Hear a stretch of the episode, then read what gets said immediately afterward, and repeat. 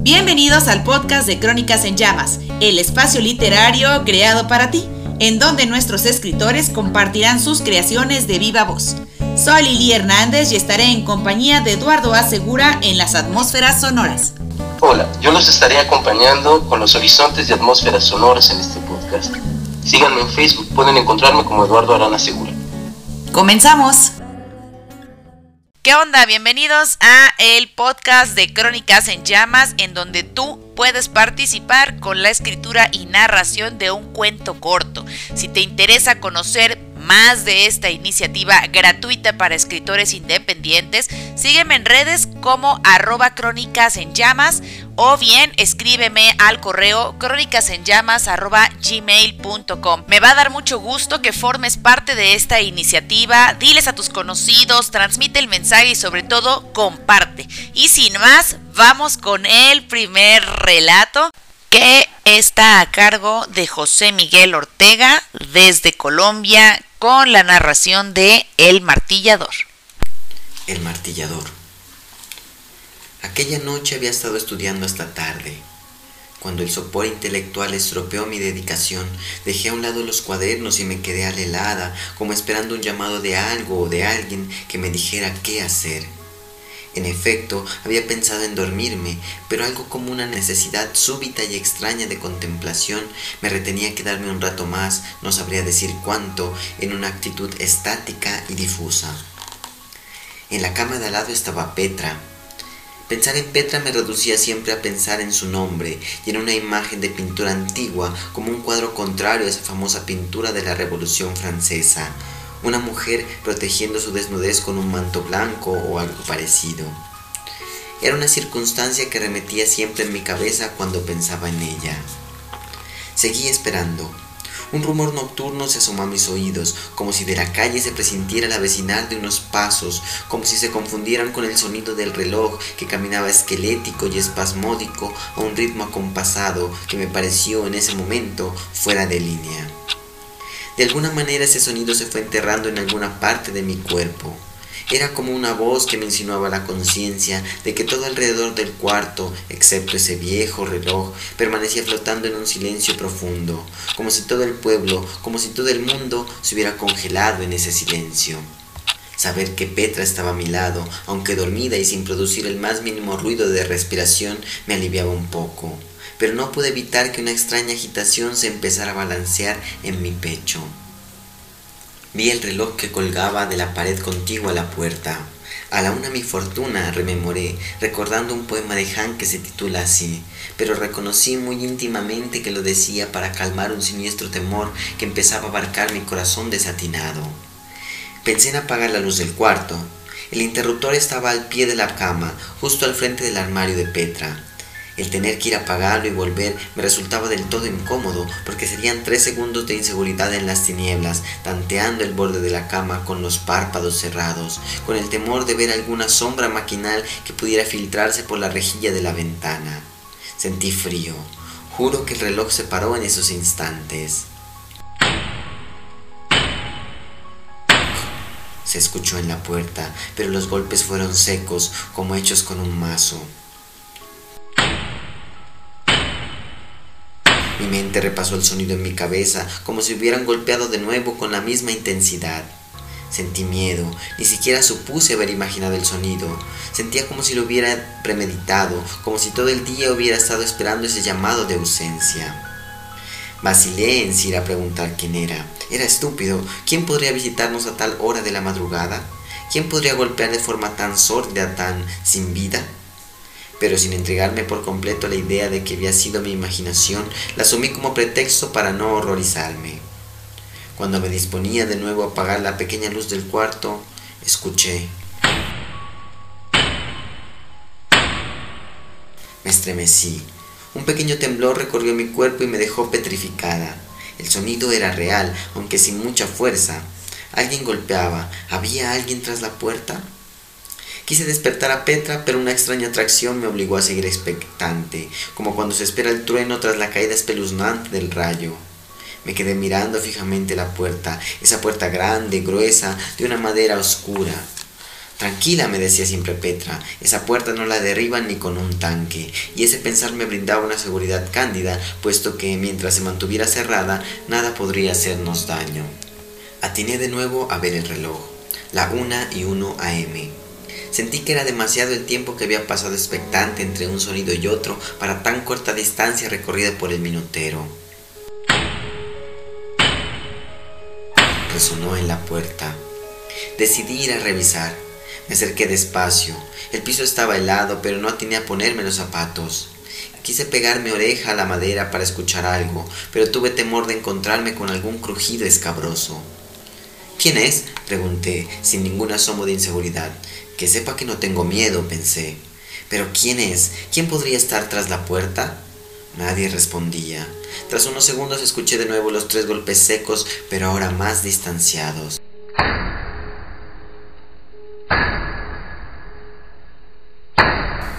Sentí que se me erizaban los vellos, como si se produjera una ligera carga electromagnética desde el otro lado de la puerta, como si alguien se aproximara a mí y sintiera su presencia, y como si la puerta al mismo tiempo cortara esa conexión presuntuosa. Volví corriendo a la cama. Esa sucesión de sonidos fue para mí como si hubieran contestado del otro lado con una voz ronca, viejada, tétrica. Sí que hay alguien detrás de la puerta, pensé. Petra, Petra, hay alguien detrás de la puerta. Despierta, Petra, hay alguien detrás de la puerta. Grité horrorizada. Se escuchó ahora con más vigorosidad. Petra despertó y nos sobrecogimos en su cama, arrimadas a la cabecera. ¿Quién es? me preguntó, adivinando el terror en mis ojos, sabiendo aún que yo no tenía la respuesta. No sé, le dije, pero hay alguien, hay alguien tras la puerta. ¿Lo viste? No, yo sé que hay alguien. ¿No lo sientes? Sí. Golpearon con más intensidad. Petra y yo estábamos espantadas, contraídas, agarrándonos del brazo una a la otra. La puerta seguía sonando, cada vez con más fuerza. El sonido era irrevocable, como si quisiera incitarnos a abrir esparciendo una onda de espanto en toda la habitación y llenándonos de vacíos indescifrables, tan incómodos, tan insoportables, que nos provocara salir corriendo de ahí. Los sonidos se sucedían cada vez más rápido y con mayor estremecimiento.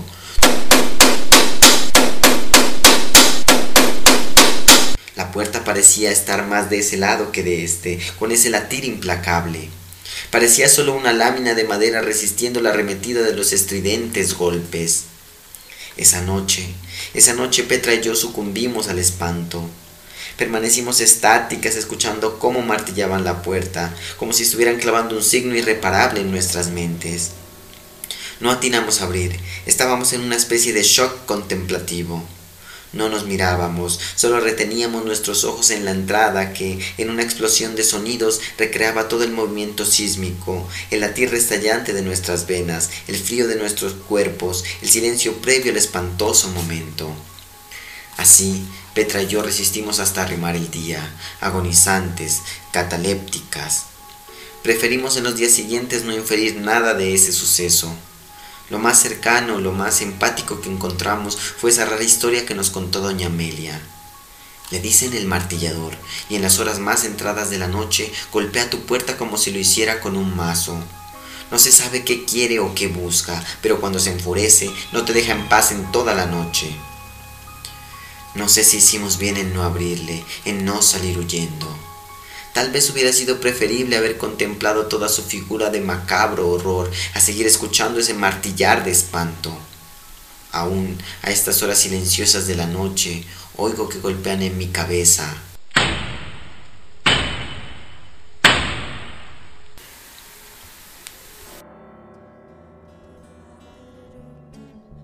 Y ahora sí, vamos con la cápsula del gato del diablo, con esos datos curiosos e información que a nadie le importa, pero que es muy gratificante escucharla.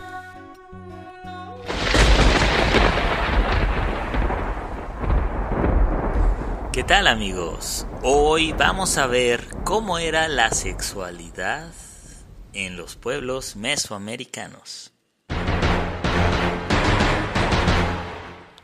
Se sabe poco de cómo vivían los pueblos mesoamericanos la sexualidad gracias a los conquistadores, que se empeñaron en borrarlo, enterrarlo y destruirlo, ya que ellos venían con costumbres moralistas y religiosas, pero creo que practicaban doble moral. No digo que todos, pero la mayoría sí. Cronistas de la época narran que practicábamos nuestra sexualidad como animales, llenos de lujuria y faltos de principios, cuando ellos violentaban a nuestras mujeres con el estandarte de civilizarnos. Sin embargo, hay cronistas que elogian algunas costumbres de los mexicas por tener unos principios morales serios, entre comillas, donde se educa a sus jóvenes con el respeto de la familia. Los arqueólogos han encontrado hallazgos que por mucho tiempo estuvieron ocultos en una sala del antiguo Museo de Antropología en la Ciudad de México. Muchas piezas resultaron falsas, pero las que fueron validadas se distribuyeron en muestras de cada cultura prehispánica. La presencia de los dioses estaba en todo, desde el clima, cosechas, incluso aspectos íntimos de la sexualidad y del amor. Estaba la diosa Tlazolteotl, que representaba la fecundidad, la fertilidad y el placer carnal. Era la protectora de las mujeres en parto y todo lo relacionado con el sexo y también Xochipili, que es el dios de las relaciones sexuales ilícitas y las prostitutas. Sí, amigos, existían las prostitutas. Pero también de los juegos, la belleza, la danza, las flores, el maíz y las canciones. En esta cápsula no voy a decir que los mexicas eran castos y puros, pero tampoco lo que cronistas como Bernal Díaz del Castillo escribió, y cito, eran todos sometidos, en especial los que vivían en la costa y la tierra caliente. Tenían excesos carnales, hijos con madres, hermanos con hermanas y tíos con sobrinos halláronse muchos que tenían este vicio de esta torpedad, pues de borrachos no les sé decir de tanta suciedad que entre ellos pasaba. Sin embargo, existen códices como el Códice Borgia, el Códice Mendoza, el Mapa Quinatzin y el Códice Tudela, que nos explican cuál era el castigo por adulterio para hombres y para mujeres. Los hombres eran castigados a pedradas hasta la muerte, mientras que a las mujeres se les arrancaba la nariz a mordiscos o eran ahorcadas. Todo esto ante los dioses Tlazolteotl y Xochipili, claro, en plazas públicas. Se dice que las mujeres mexicas debían ser sumisas ante su esposo, sin embargo las mujeres totonacas y otomíes eran temidas, iban incluso a la guerra igual que a los hombres, y podían elegir al marido que quisieran. Para los mexicas era mal visto la homosexualidad, incluso era castigada, pero para los mayas no. Los antropólogos Stephen Hewson y Carl Taub revelan que las relaciones homosexuales eran una práctica frecuente entre la civilización maya. Era un elemento más en la formación de los jóvenes, y cito, las relaciones entre miembros del mismo sexo eran propias del tiempo, de los ritos de paso, en los que un niño se convertía en hombre. En algunas culturas la masturbación era un tema vinculado con la fertilidad. Los mayas, como otras civilizaciones de Mesoamérica, solían practicar la masturbación ritual como una manera de fecundar a la tierra, que en algunas civilizaciones era considerada un símbolo femenino. Los mexicas consideraban el placer sexual un don divino, tan necesario como el alimento, el vigor vital y el reposo cotidiano. Sin embargo, pensaban que para poder disfrutarlo más debía ser ejercitado con moderación. En algunas culturas mesoamericanas, el erotismo no era el elemento central de la sexualidad, sino que se veía como una forma de ordenar el planeta, donde existe un lado femenino y el otro masculino. Espero que te haya gustado esta información, estas historias y estas crónicas. Nos vemos la próxima.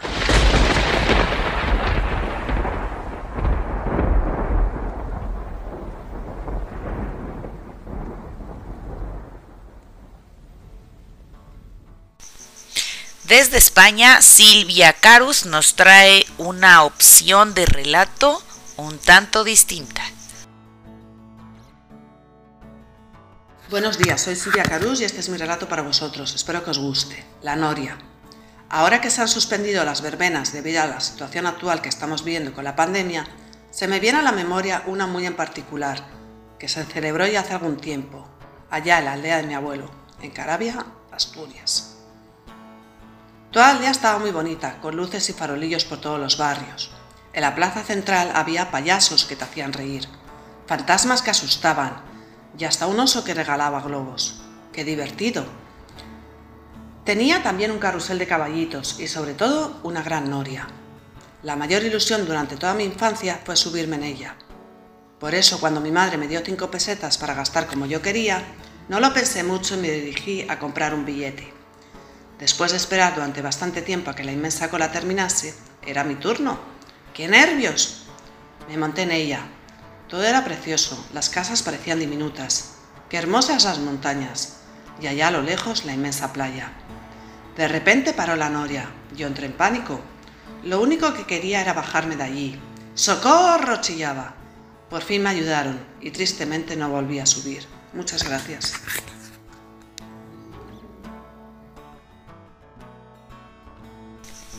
Voy a dejarte con un micro relato desde Venezuela a cargo de Jenny Aldazora. Hola, soy Jenny Aldazora de Venezuela y decidí compartir con ustedes este pequeño, este micro relato y espero les guste. Se titula El jinete sin cabeza. Pablo y Beatriz eran hermanos y vivían en el campo con sus padres. Eran los mayores de tres hermanos y ya debían cumplir con algunas tareas, como ir a buscar y llevar al burro a comer pasto. Un día, los dos van a buscar al burro a la huerta familiar. Llegan donde está el animal, pero este se había enredado y no había forma de desatarlo. De pronto, sienten que va alguien en un caballo y ellos se esconden por temor a que fuera algún desconocido. Se ocultan tras unas guafillas y miran por donde se oye el ruido del jinete. Cuando éste cruza y ellos ya pueden visualizarlo, quedan paralizados ante lo que ven. Era un jinete sin cabeza ellos, atónitos y horrorizados por el miedo, tardan en reaccionar, pero de pronto en un suspiro de valor, corren hacia la casa y llegan entre gritos, sin respiración y temblorosos, y le cuentan a la madre lo ocurrido. Este tipo de microrelatos definitivamente nos dejan a la imaginación y que nosotros mismos tomemos la decisión de los personajes. Voy a quitar la música de fondo. Quiero invitarte a que cierres los ojos y escuches esta gran voz a cargo de Rolando Silva con su relato Brujo Limpio. Había una vez en un muy, muy, muy, muy, muy lejano reino, un rey que vivía en un castillo maravilloso. Todo el mundo vivía feliz en aquel castillo. Dentro de él habían bosques, jardines y flores maravillosos, donde las mariposas, los pájaros, los animales venían todos los días a pasear y además a beber en el charco de agua, lo más hermoso que había en aquel castillo. Pero una mañana, el rey, luego de levantarse, pegar dos o tres bostecillos, abrió la ventana, miró a su jardín y exclamó ¡El charco! ¿Qué sucede con el charco? Eh, esto no puede ser. Ha bajado su nivel de agua. Esto es peligroso. Debo llamar a los científicos. ¿Cómo solucionaremos esto? se dijo el rey, mientras pensaba de un lado para otro y se vestía torpemente dentro de su dormitorio. Bueno, así lo hizo. Llamó a los científicos de palacio, que bueno, mm, tengo mis dudas de que fueran científicos. Bueno, eh, los he convocado a esta reunión porque estoy desesperado. ¿Han visto el nivel del agua que tiene el charco? Todos asintieron con la cabeza que sí. Bueno, y si lo han visto, pueden ayudarme. Tú, tú que eres el encargado de la panadería, debes ayudarme. Ah, bueno, señor, para mí sería un placer poder ayudarle, pero a pesar de que ocupamos mucha agua, no sé cuál sería el problema de que el nivel del charco haya bajado. Oh, no me sirves de nada, de nada. Tú, tú, tú, tú, que eres la que cuida el castillo. Bueno, milord, cuidar, cuidar, lo que se dice no. Más bien soy la ama de llaves. Pero no puedo ayudaros. Porque no trabajo con mucha agua. Oh, tampoco me sirves. Esas explicaciones no me sirven de nada, de nada, de nada, de nada. Tú, Tú, ya sé, tú eres mi más fiel compañero, el que has estado conmigo en la enfermedad. Dime, ¿qué podemos hacer? Ah, bueno, señor, quiero decirle que mm, desde mi posición es difícil. ¿Y solo eso tienes para decir? ¿Eh? exclamó el rey, mientras los científicos se retiraban de su cuarto. El rey seguía pensando en cómo y de qué manera podría solucionar el problema, hasta que en un segundo una ampolletita se le encendió. Y con esto llegamos al final de este podcast. Espero que lo hayas disfrutado. Me encantará que nos compartas en redes y que me escuches en tu plataforma favorita. Se despide de ti Lili Hernández. Este es tu podcast Crónicas en Llamas. Hasta la próxima.